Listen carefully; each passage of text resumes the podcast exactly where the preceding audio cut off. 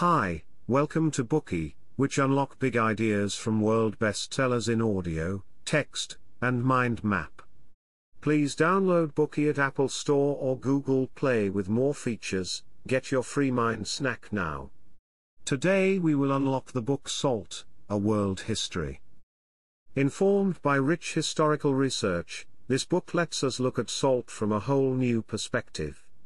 One of the most common seasoning products today, we are so familiar with salt that we often give its existence for granted, until a natural disaster or other emergencies hit, and people rush to the supermarkets to hoard it up. Maybe it is only during difficult times that people realize the importance of salt in their day to day life. There is a French folk tale centered on this idea. A princess once said to her father, the king, I love you like salt. In her mind, she wanted to express to her father that he was the most important person in her life. But the king misunderstood her and, angry at being compared to something as common as salt, exiled her. Later, that the king's doctor told him he needed to control his salt intake. After tasting unseasoned food, he realized that salt may be common, but we cannot live without it. Only then he truly understood what his daughter wanted to say. More often than not, we see salt from the king's perspective, dismissing it as something common and ordinary. Mark Kurlansky's book Salt instead offers us the chance to see it from the princess's perspective, diving deep into the history of salt to show that there's much more to it than a bunch of tiny crystals, and that, instead, it has been a driving force for the development of human society and economy. Kurlansky's books often unravel the threads of an object or a place's history, drawing narratives that accompany the reader in understanding how and when they came to be.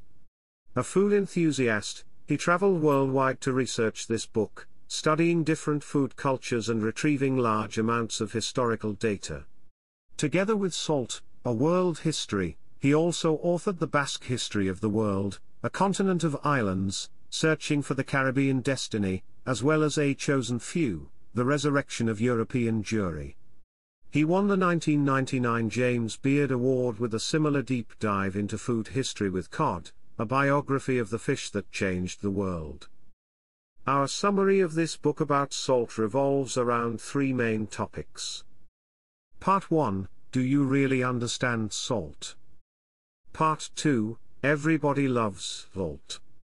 Part 3 A grain of salt might be small, but it's a big deal. Part 1 do you really understand salt? In our modern world of mass salt production, we can count up to 14,000 different types of uses for salt. As we mentioned, the most commonly known is as food seasoning. Yet, most people don't realize that this is only one, perhaps the most obvious, of its uses, while lesser known uses of salt include the production of drugs, fertilizers, and even soap. We can also use salt to help melt the snow on the road, dye different fabrics, and soften water. Possibilities are almost endless. Quite an achievement for an item that we tend to take for granted.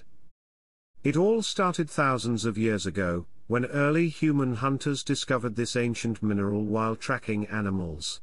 But it was only in the last 200 years or so, that people truly understood its nature and its uses multiplied. So, how did our ancestors view and use salt in those ancient days devoid of complex technologies? In ancient Greek, the famous author Homer wrote of salt as a divine substance. The great philosopher Plato described it as especially dear to the gods. These references to salt are more than enough to prove that people thought of salt as an irreplaceable product even in the past, likened to a divine gift. In the eyes of past societies, salt was not just divine and holy. It also represented eternity, as shown by the use of salt to seal contracts in both Islamism and Judaism, to symbolize their immutable validity. Ancient Egyptians, Greeks and Romans all used salt in conducting religious sacrifices and rituals to honor their respective gods. In Christianity, people combine salt with water to form a spiritual gateway to communicate with God, a practice thought to be the origin of the so-called holy water. Together with holy water, the use of blessed salt is also attested in Christianity, symbolizing truth and wisdom. Throughout the Middle Ages, salt was an auspicious substance in different cultural contexts, while in many parts of Africa and the Caribbeans, locals believed it could expel evil, and was used in exorcisms. Many stories and legends referred to salt often exaggerate and fictionalize its properties. But some stories came close to understanding the hidden properties of this mineral. For example, in the 19th century, the well-known British psychologist Ernest Jones found that within many European, African, and Southeast Asian cultural practices and traditional customs, salt had direct correlations to sex, leading him to hypothesize that it might be related to sperm production. Jones's hypothesis turned out to be correct, the human body is, in fact, full of salt, that is vital to its proper functioning. Scientific research later proved that an adult male body contains approximately 250 grams of salt at a given time. As the body loses water through sweat, semen, and urine, the saline component is also escaping, leading to a need to refill our body with enough water and salt to keep their proper balance. Failure to replenish both will, in the worst cases, lead to death. Since salt is essential to the workings of our bodies, it was survival instinct that tells humankind to search for salt from the very beginning. Legends of salt searching can be dated back to more than 4,000 years ago in China, to the mythical period of Huangdi, also known as the Yellow Emperor. In the Shanxi province of northern China, there is a lake called Lake Yuncheng. It is the oldest verifiable salt extraction site dating back to prehistoric China. According to archaeologists, from antiquity the lake water would dry up every summer under the burning hot sun, and people who lived around the area would then collect the salt crystals that were left behind. Perhaps inspired by this naturally occurring event, Chinese people became the first known civilization to use seawater to produce salt. They poured it into a clay pot that was then brought to boil with the water evaporating until finally, there was the only salt left behind. This ancient sea salt production technique is described in historical records dating back to more than 2,800 years ago.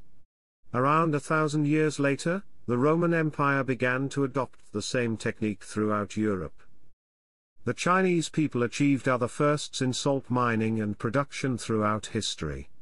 For example, in 252 BC, the Chinese hydraulic engineer and government official Li Bing drilled the world's first brine well in Sichuan, China. From the well, the natural salt-bearing brine was drawn from underground rock formations, then, people boiled the liquid to extract the salt contained within. Then in the mid-11th century, it was a salt maker in Sichuan province who invented the percussion drilling technique, then the most advanced drilling technology available, destined to remain one of the world's most advanced technologies for the next 7 to 800 years. Of course, together with the early harvesting of salt, the Chinese people were also one of the earliest groups to discover many of its uses. Historically, they used salt for pickling and preserving different foods and vegetables, knowing that it would keep the food fresh for longer. Can you think of any examples of pickled food you might have eaten lately? Salt preserved food such as kimchi and mustard tubers, as well as salted eggs and the so-called century eggs have existed since ancient times, and they all are still very commonly consumed foods preserved primarily with salt. The Chinese also used salt to ferment different types of fish and beans, which enabled them to create staples like soy sauce. Using salt, they enriched the taste of food while prolonging the freshness of dishes. The tradition of preserving food with salt has existed in China for more than 4,000 years. But another civilization had started even earlier, ancient Egyptians' preservation tradition is even older than the Chinese, with archaeological studies proving preserved products found in ancient Egyptian tombs date back to a time even before the Chinese first started using salt for the same purpose. Unlike the Chinese, the ancient Egyptians not only enjoyed preserved and fermented fish and meats, they also used salt to preserve human remains. Soaking the body in salt, and allowing it to dry would have been a fundamental step to create what we know as a mummy. The need for mummification came from the belief that when people pass away, their soul remains tied to their body in the physical world, and that only by preservation of the physical body one can save the soul from limbo. Salt turned out to be the chief solution to achieve this afterlife. The role of salt in mummification did not go unnoticed by the Egyptian authorities. In the 19th century, when transporting a mummy from its resting tomb to Cairo, people responsible had to pay the tax commonly applied to preserved products, basically equating a mummy to a giant pickle. The earlier methods for salt mining used by ancient Egyptians were not dissimilar from the ones used by the Chinese, that is, collecting salt crystals from natural salt lakes or marshes. Alternatively, they would also collect seawater and use the evaporation method to produce salt. Also, a portion of the salt consumed in Egypt may have come from other areas of Africa and the Mediterranean through trade. Ancient Egypt was rich in salt, including numerous salt varieties. Yet ancient Egyptians didn't directly export salt. Instead, they would export preserved foods made with salt to the Middle East. After being salted, they could last longer and command higher prices. Thus began a strong trade business that would last for the next 4,000 years. In many parts of the world, water transportation was the main method used in edible salt trade. However, throughout the Sahara Desert area in northern Africa, only camels could be used. Interestingly, because of this, camels came to be called the ships of the desert. From the 3rd century, they continuously traveled across the Sahara Desert, transporting salt from northern Africa to southern Africa, and back again with goods produced in the south. For thousands of years, the camel transportation fleet had been an irreplaceable link for the northern and southern African trade system, salt was a key driver of this trade system. Edible salt trade promoted the development of human societies far beyond Africa. For example, it was the production of salt, and its exchange that allowed for the prosperity and advancement of the Mayan civilization. Ancient Mayans discovered a method to extract salt from plants within the depth of the Mesoamerican jungle and used it to heal the sick. They also traded salt, salted fish, and leather processed with salt, a very popular product amongst merchants. As time passed, there was a rapid decline in salt trade for the Mayans, mirroring the downfall of their civilization. We hope you have enjoyed part 1 of our summary of salt. We have learned of legends related to salt, of the development of salt production and of its uses in ancient China and Egypt, and the importance of salt trade in the early human societies. Today we are just sharing limited content.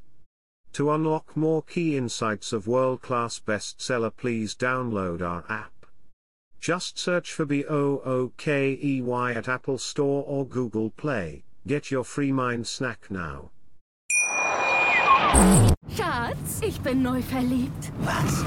Da drüben. Das ist er. Aber das ist ein Auto. Ja, eben. Mit ihm habe ich alles richtig gemacht. Wunschauto einfach kaufen, verkaufen oder leasen. Bei Autoscout24. Alles richtig gemacht. Wie baut man eine harmonische Beziehung zu seinem Hund auf? Puh, gar nicht so leicht. Und deshalb frage ich nach, wie es anderen Hundeeltern gelingt, beziehungsweise wie die daran arbeiten. Bei Iswas Dog reden wir dann drüber. Alle 14 Tage neu mit mir, Malte Asmus und unserer Expertin für eine harmonische Mensch-Hund-Beziehung, Melanie Lippisch. Iswas Dog mit Malte Asmus. Überall, wo es Podcasts gibt.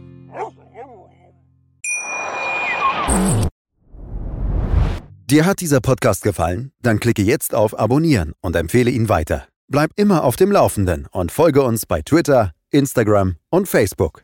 Mehr Podcasts findest du auf meinpodcast.de. Schatz, ich bin neu verliebt. Was? Da drüben. Das ist er. Aber das ist ein Auto. Ja, eben. Mit ihm habe ich alles richtig gemacht. Wunschauto einfach kaufen, verkaufen oder leasen. Bei Autoscout24. Alles richtig gemacht.